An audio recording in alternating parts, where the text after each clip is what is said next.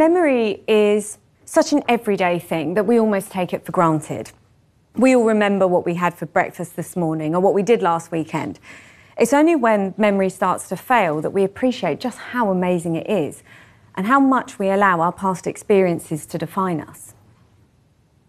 But memory is not always a good thing.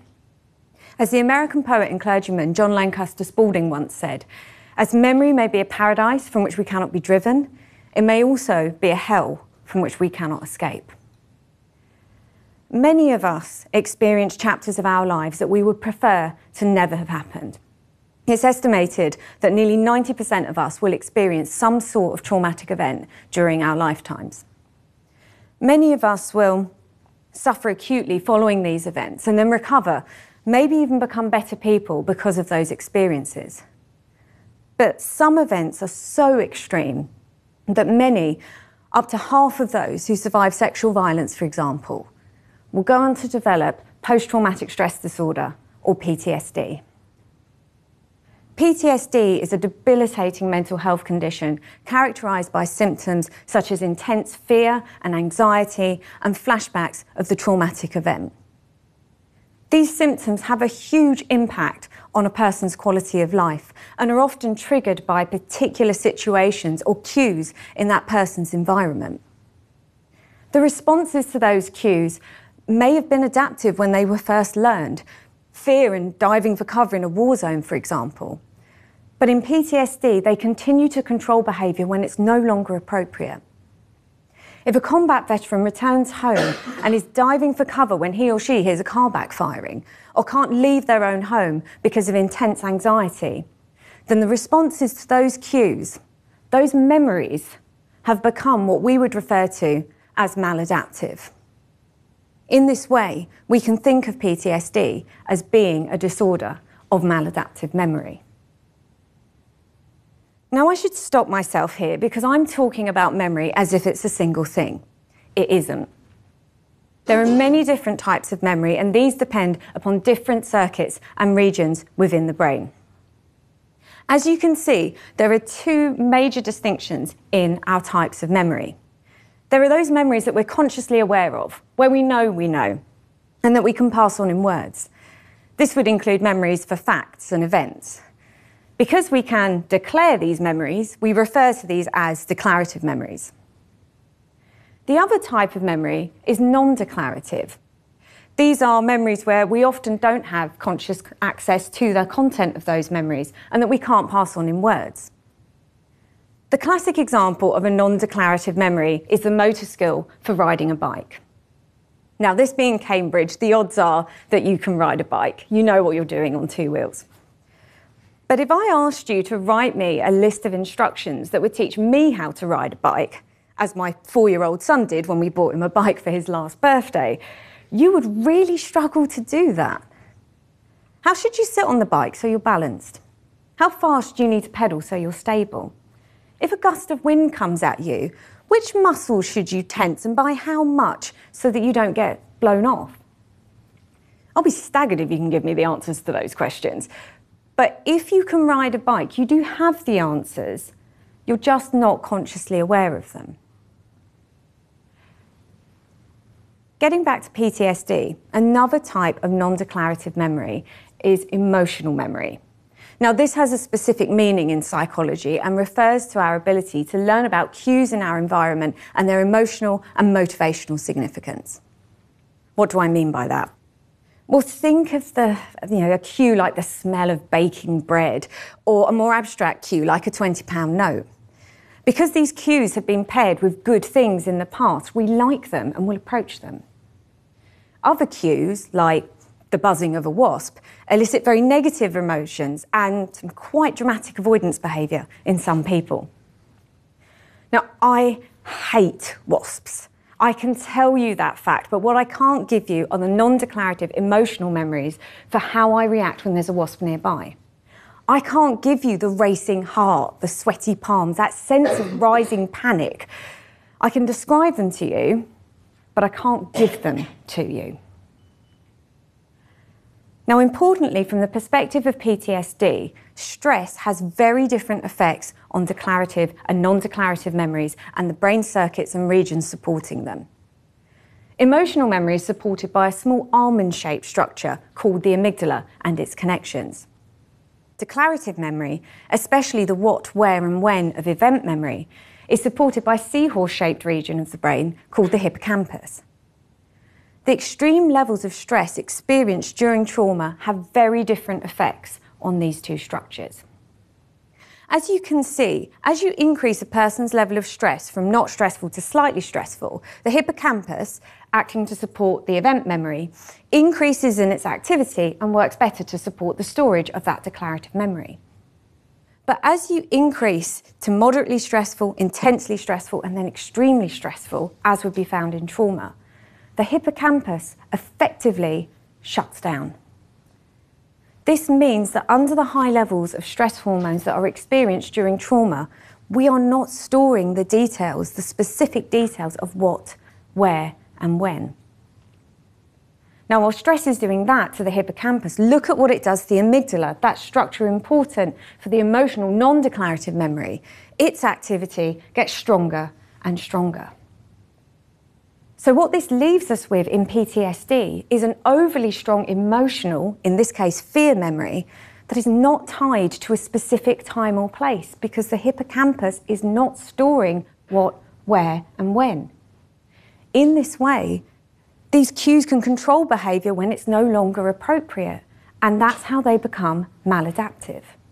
So, if we know that PTSD is due to maladaptive memories? Can we use that knowledge to improve treatment outcomes for patients with PTSD? A radical new approach being developed to treat post traumatic stress disorder aims to destroy those maladaptive emotional memories that underlie the disorder. This approach has only been considered a possibility because of the profound changes in our understanding of memory in recent years. Traditionally, it was thought that making a memory was like writing in a notebook in pen. Once the ink had dried, you couldn't change the information. It was thought that all those structural changes that happen in the brain to support the storage of memory were finished within about six hours, and after that, they were permanent. This is known as the consolidation view. However, more recent research suggests that making a memory is actually more like writing in a word processor. We initially make the memory and then we save it or store it. But under the right conditions, we can edit that memory. This reconsolidation view suggests that those structural changes that happen in the brain to support memory can be undone, even for old memories. Now, this editing process isn't happening all the time. It only happens under very specific conditions of memory retrieval. So let's consider memory retrieval as being recalling the memory or like opening the file. Quite often we are simply retrieving the memory. We're opening the file as read only. But under the right conditions, we can open that file in edit mode. And then we can change the information. In theory, we could delete the content of that file. And when we press save, that is how the file, the memory, persists. Not only does this reconsolidation view allow us to account for some of the quirks of memory, like how we all sometimes misremember the past, it also gives us a way to destroy those maladaptive fear memories that underlie PTSD. All we would need would be two things a way of making the memory unstable, opening that file in edit mode, and a way to delete the information. We've made the most progress with working out how to delete the information. It was found fairly early on that a drug widely prescribed to control blood pressure in humans, a beta blocker called propranolol, could be used to prevent the reconsolidation of fear memories in rats. If propranolol was given while the memory was in edit mode, rats behaved as if they were no longer afraid of a frightening trigger cue. It was as if they had never learned to be afraid of that cue. And this was with a drug that was safe for use in humans. Now, not long after that, it was shown that propranolol could destroy fear memories in humans as well. but critically, it only works if the memory is in edit mode. Now, that study was with healthy human volunteers, but it's important because it shows that the rat findings can be extended to humans and ultimately to human patients. And with humans, you can test whether destroying the non declarative emotional memory does anything to the declarative event memory. And this is really interesting even though people who were given propranolol while the memory was in edit mode were no longer afraid of that frightening trigger cue, they could still describe the relationship between the cue and the frightening outcome. It was as if they knew they should be afraid, and yet they weren't. This suggests that propranolol can selectively target the non declarative emotional memory but leave the declarative event memory intact. But critically, propranolol can only have any effect on the memory if it's in edit mode. So, how do we make a memory unstable? How do we get it into edit mode? Well, my own lab has done quite a lot of work on this. We know that it depends on introducing some, but not too much, new information to be incorporated into the memory. We know about the different chemicals the brain uses to signal that a memory should be updated and the file edited. Now, our work is mostly in rats, but other labs have found the same factors allow memories to be edited in humans, even maladaptive memories like those underlying PTSD. In fact, a number of labs in several different countries have begun small scale clinical trials of these memory destroying treatments for PTSD and have found really promising results. Now, these studies need replication on a larger scale, but they show the promise of these memory destroying treatments for PTSD. Maybe trauma memories do not need to be the hell from which we cannot escape. Now, although this memory destroying approach holds great promise, that's not to say that it's straightforward or without controversy. Is it ethical to destroy memories? What about things like eyewitness testimony?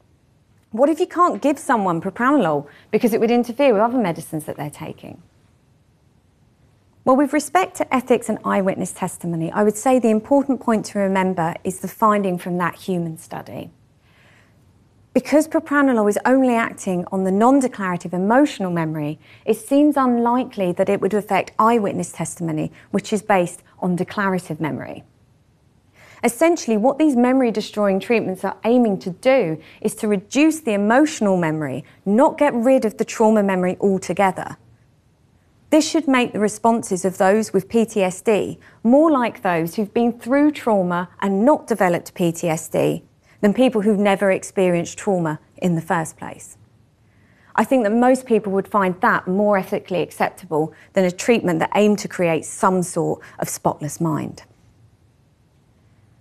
What about propranolol?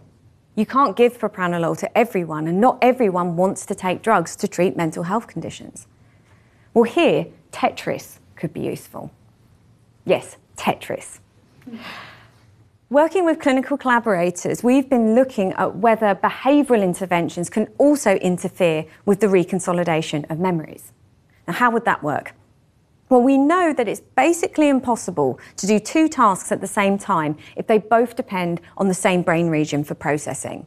Think trying to sing along to the radio while you're trying to compose an email. The processing for one interferes with the other. Well, it's the same when you retrieve a memory, especially in edit mode. If we take a highly visual symptom like flashbacks in PTSD and get people to recall the memory in edit mode, and then get them to do a highly engaging visual task like playing Tetris, it should be possible to introduce so much interfering information into that memory that it essentially becomes meaningless. That's the theory, and it's supported by data from healthy human volunteers. Now, our volunteers watched uh, highly unpleasant films. So think eye surgery, road traffic safety adverts, Scorsese's The Big Shave. These trauma films produced something like flashbacks in healthy volunteers for about a week after viewing them. We found that getting people to recall those memories, the worst moments of those unpleasant films, and playing Tetris at the same time massively reduced the frequency of the flashbacks. And again, the memory had to be in edit mode for that to work. Now, my collaborators have since taken this to clinical populations. They've tested this in survivors of road traffic accidents and mothers who've had emergency caesarean sections, both types of trauma that frequently lead to PTSD. And they found really promising reductions in symptoms in both of those clinical cases. So, although there is still much to learn and procedures to optimise, these memory destroying treatments hold great promise for the treatment of mental health disorders like PTSD. Maybe trauma memories do not need to be a hell from which we cannot escape. I believe that this approach should allow those who want to to turn the page on chapters of their lives that they would prefer to never have experienced and so improve our mental health. Thank you.